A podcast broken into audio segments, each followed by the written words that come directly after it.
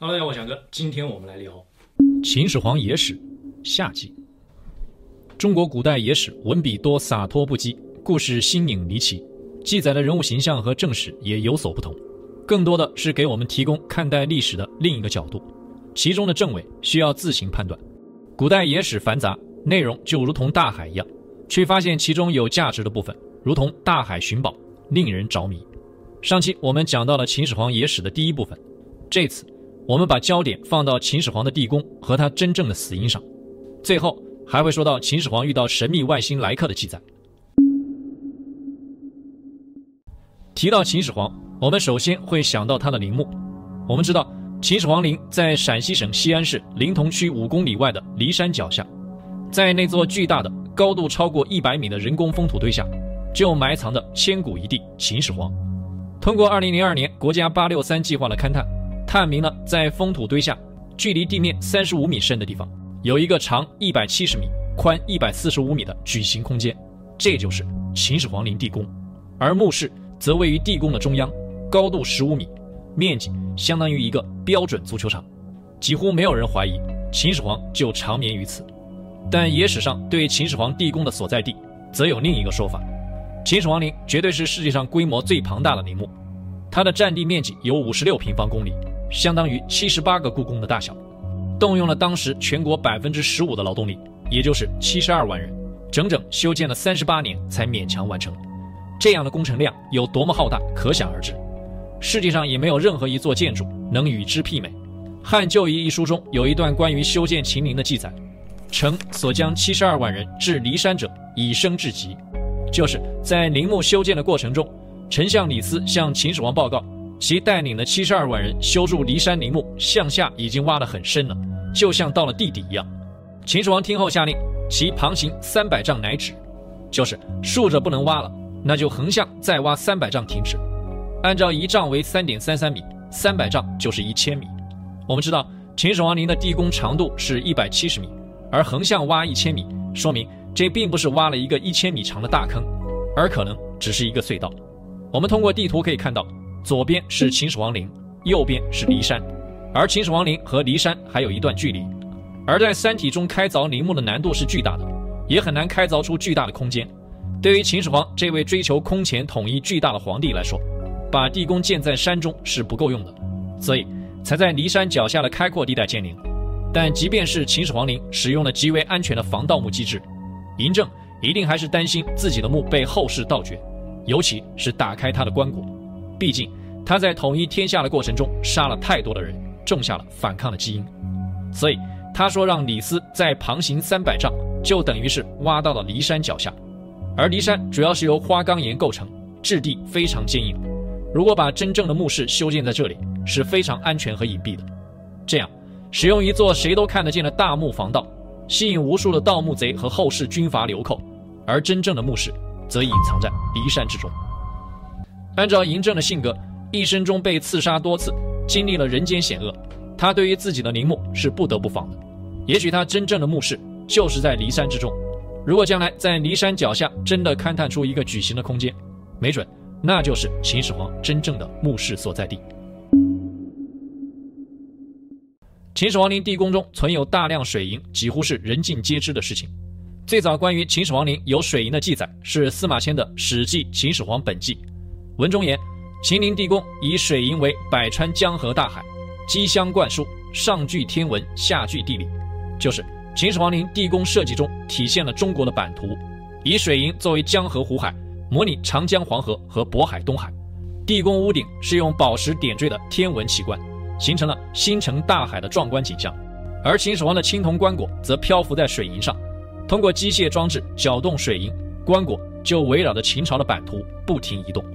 司马迁当时所写的这段文字虽然属于秦陵的建造机密，但由于用水银做江河湖海实在是太有想象力了，所以被传为佳话，一代代传承了下来。没想到到了现代，还真的被证实了。早在上世纪八十年代，中国第一次系统对秦陵进行勘探时，就发现了封土中的汞含量异常。到了二零零二年的八六三计划，使用了更先进的仪器，发现了封土堆下有一个一万两千平米的强汞区。假如水银的厚度再以十厘米计算，则墓穴内的水银藏量体积为十二亿立方厘米。我们知道，汞在二十摄氏度时密度是十三点五克每立方厘米。那么，根据计算，地宫内藏有水银的最大理论数值为一万六千两百五十五吨。要知道，二零二二年全世界的水银产量也不过才两千两百吨。这些超万吨的水银在两千多年前是如何得到的呢？说出来可能会让人大吃一惊。千古一帝秦始皇陵中的水银，其实是一个女人送的，而且这个女人和秦始皇的关系还非同一般。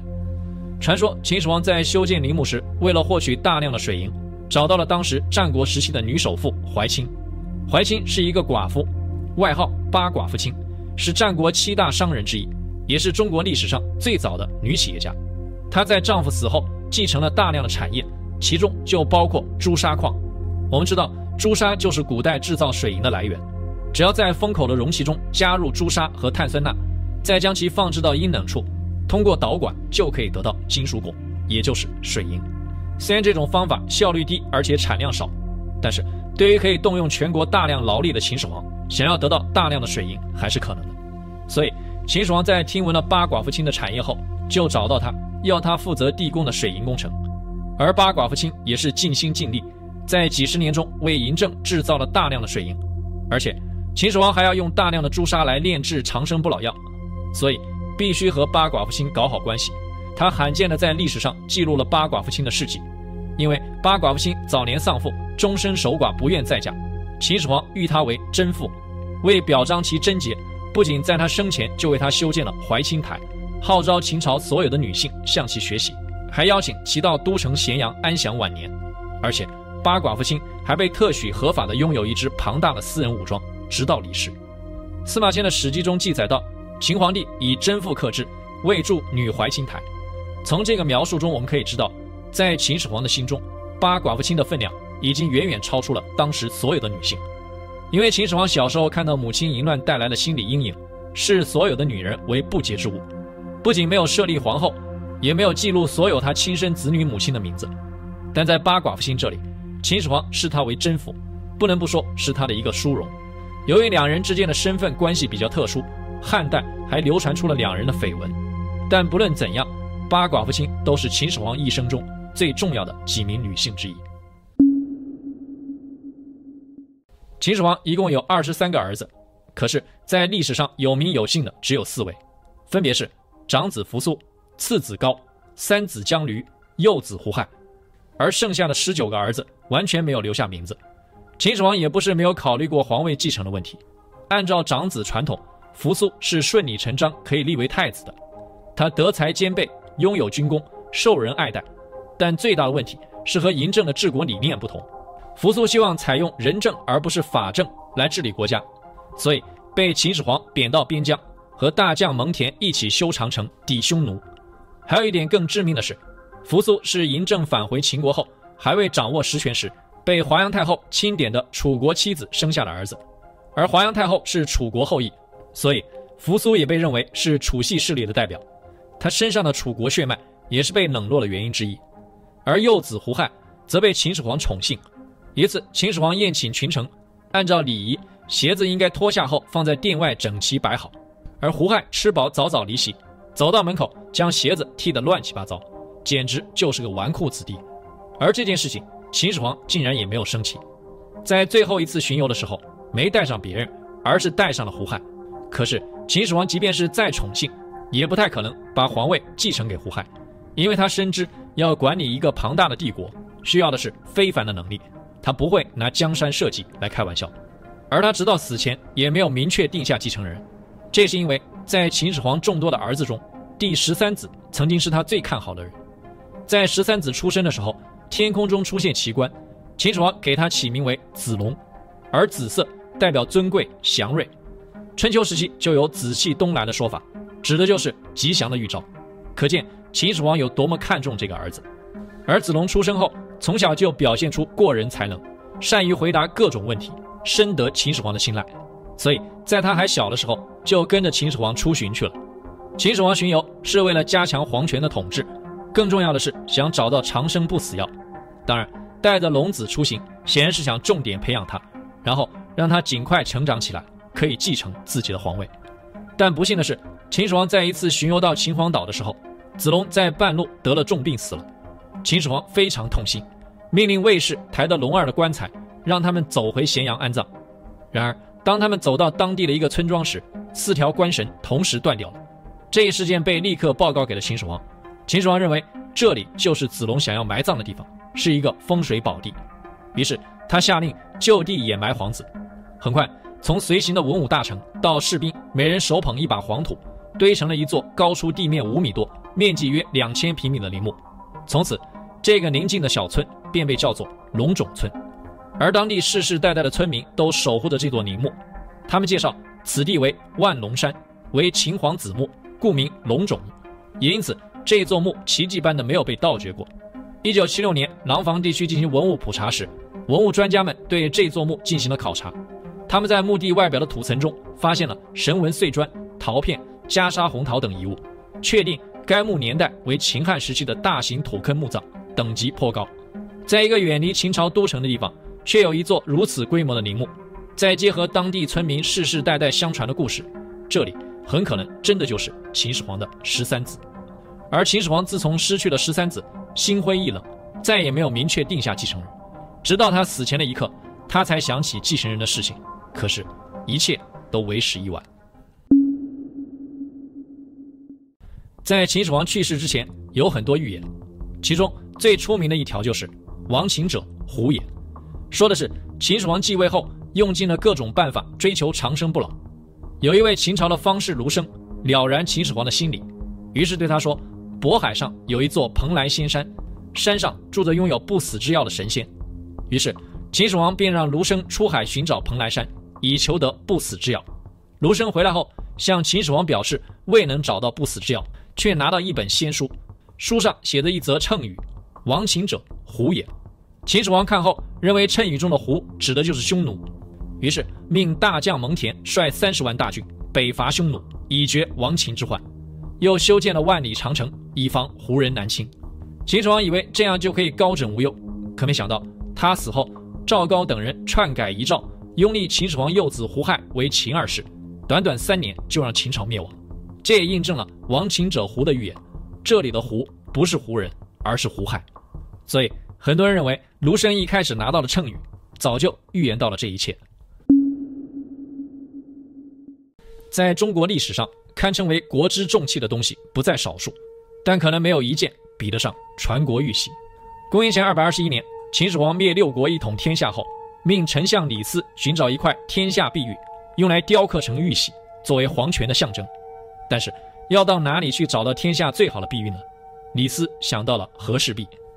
和氏璧是战国时期最出名的美玉。当时，一个楚国人在金山砍柴时发现了一块精美的玉石，将其献给了楚厉王。但由于该玉石没有经过打磨，看起来就像一块普通的石头。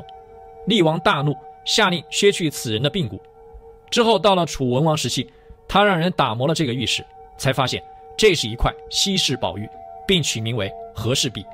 但这块玉璧并不是我们常见的圆环形，如果那样。就无法被打造成玉玺，它应该就是一块石头，大小正好可以雕刻出一个玉玺。秦始皇一统天下后，得到了六国的奇珍异宝，其中就包括这块和氏璧，这才让李斯想到可以用和氏璧来制造玉玺。秦始皇命最好的工匠将和氏璧琢为玉玺，命李斯在其上撰“受命于天，既寿永昌”八个虫鸟字。这八个字的意思是：我受上天的任命继位。必然国运长寿，永久昌盛。秦始皇还给他取名为“传国玉玺”，以作为皇权天授、正统合法之信物。秦朝之后，历代帝王皆以此玺为符印，奉若珍宝，国之重器。得之则象征受命于天，失之则是气数已尽。凡登皇位者无此玺者，会被讥为白板皇帝，显得底气不足，而被世人所轻蔑。因此，传国玉玺成为了历代帝王争夺的对象。致使该玺屡遇其主，辗转于中华大陆两千余年，忽隐忽现，最终销声匿迹，无人知其行踪。传国玉玺第一次被易主是在秦子婴元年，当时刘邦攻入咸阳，秦王子婴捧玉玺献于咸阳道左，很显然玉玺落入了刘邦之手。西汉末年，外戚王莽篡权，得到该玺，藏于宫中太后处。但其堂弟来索要，被太后怒而摔之，玉玺落地，破其一角。王莽之后感到痛心，命最好的工匠以黄金修补玉玺的破损处，这就是金镶玉的来历。之后，随着朝代的不断更替，传国玉玺不断易主，直到后唐废帝李从珂被契丹击败，持玉玺登楼自焚，玉玺至此下落不明。但玉玺的材质为蓝田玉，通常有很高的熔点，难以烧毁。但是火烧会对玉器表面造成不可逆的破坏，所以传国玉玺被烧后，很可能已经面目全非，被当作普通的石头丢掉了。再之后，传国玉玺出现多个赝品，在清朝，传宫中有一枚秦代玉玺，和传国玉玺一模一样，但经过乾隆皇帝鉴定后，被判定为赝品，可见传国玉玺早已消失在了历史的烟尘中。我们知道秦始皇是在第五次巡游的途中暴毙的，但关于他的死因，历史上没有记载，野史上则记载了秦始皇是被赵高毒死的。但是这个说法是怎么来的呢？公元前二百一十年，也就是秦始皇四十九岁这一年，他开始了他的第五次，也是最后一次巡游。这次巡游的目的有两个：一是破除天象奇观，迎获首星；二是寻找传说中的长生不老神药。而他一直迷信的神药就在蓬莱仙岛。也就是今天的山东省蓬莱市，在中国神话中说，渤海有三座神山，蓬莱、瀛洲、方丈，都为神仙居住的地方。其中的蓬莱岛有仙药，所以秦始皇这次出巡的目的地就有山东半岛的蓬莱市。而蓬莱是靠海的，秦始皇出行队伍庞大，有文武大臣、军队护卫、后勤保障，浩浩荡荡有数千人。如果仅靠从咸阳带食物补给，肯定是不够的，只能就近补给。好在所到之处，各地官员都会献上贡品，而蓬莱这个地方以海鲜闻名，尤其是鲍鱼，所以可以想到，秦始皇到达蓬莱后，当地的官员一定会以海鲜、鲍鱼进贡。而作为在内陆生活的皇帝，不靠大海是很难吃到海鲜的。据说秦始皇本人是很爱吃鲍鱼的，而古代也没有特别好的保温设备，那么他们就一定会使用装有冰块的马车带走一部分海鲜，在路上食用。就在秦始皇的巡游队伍走到沙丘的时候，也就是今天的河北省邢台市，距离山东的蓬莱有足足七百公里。在古代，七百公里要走至少一个月，还正是七月最热的时候，所以即便马车里有冰块，携带的鲍鱼肯定也很难保证新鲜了。这个时候，秦始皇又偏偏吃了变质的鲍鱼，而海鲜变质的时候吃，很容易感染上沙门杆菌。史书上记载了秦始皇生病时的病情。他先是高烧不退，上吐下泻，然后浑身无力，只有头脑是清醒的，这才写下遗诏，让公子扶苏归来继位。秦始皇硬是撑了十天，但沙门杆菌其实并不致命。但这个时候，赵高看到了诏书，知道了如果扶苏继位，他的性命将难保，因为扶苏向来看不起赵高，而拥立扶苏的蒙恬、蒙毅兄弟更是视赵高为眼中钉、肉中刺，于是。赵高早早就开始策划篡改遗诏的事情，这时候他面临两种情况：如果秦始皇没死，那么诏书已立，赵高也看到了未来的国君是谁，他的下场是一样的；另一种情况是秦始皇死了，赵高有机会篡改遗诏。在这种情况下，赵高一定会选择最保险的一种，那就是秦始皇这次必须死。他趁着秦始皇病重，又是他身边最亲近的人，给他下毒提供了先天的条件。于是，秦始皇在病重期间被赵高毒死是完全有可能的。而史记上记载了，赵高在秦始皇死后，为了掩盖其尸臭，利用腐烂的鲍鱼气味来掩盖。可是，在河北邢台哪里买得到鲍鱼呢？所以这就印证了我们之前的推断：秦始皇在蓬莱买入了大量的鲍鱼，带在路上享用，而赵高正好把这些鲍鱼派上了用场。秦始皇到底是病死的还是被毒死的？除非开棺验尸，不然。这将会是一个永远的千古之谜。看到这里，可能有人已经觉得越来越扯了。就算是野史，也不能这么野吧？但是秦始皇和外星人的事情，并不是空穴来风，而是史书上有过记载的。这就是宛渠人事件。在明代的《十一录》中曾记载过：始皇好神仙之事，有宛渠之名，乘螺舟而至，舟行似螺，沉于海底而水不进入，一名轮波舟。其国人长一丈，编鸟兽之毛以蔽形。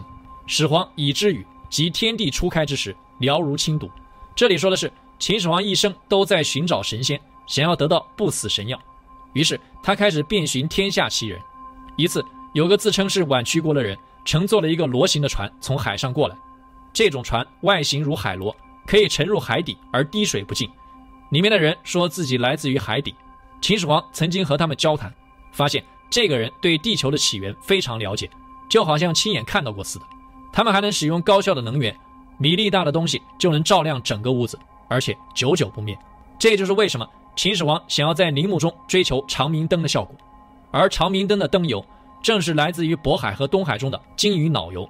这也是宛曲国所在的地方。在秦始皇的眼中，宛曲人和神仙是没有区别的。这可能也是秦始皇对长生不老药如此痴迷的原因。这本书的作者是东晋的一个方士王嘉，写的完全跟科幻小说没有什么区别。但是他真的可以凭空捏造如此多的细节吗？比如书中提到的螺旋形船，不就和我们现在看到的 UFO、USO 很类似吗？而且船可以沉入海底，滴水不漏，这不就是现代潜水艇吗？不要说秦朝，就算明朝时描述这些东西都是非常超前的。如果不是这个方士的想象力爆棚，就是这个事情是有发生过。有一种说法是，人类对地球海洋的了解还没有月球多，这就说明了海底还有很多我们不了解的东西。这个宛曲国人是否是来到地球的外星人，或者是海底文明呢？难道传说中的蓬莱仙人就是这些宛曲国人吗？这些说法过于玄幻，会被大脑自动过滤为不可信。但是，如果你把这些野史和正史结合起来，就会发现很多很有意思的地方。野史不全是假的，正史也不全是真的。如果能做到去伪存真，从另一个角度看历史，才更有可能看到真相。好，这就是本期视频全部内容，感谢大家关注小杨哥来了，我们下期再见，peace。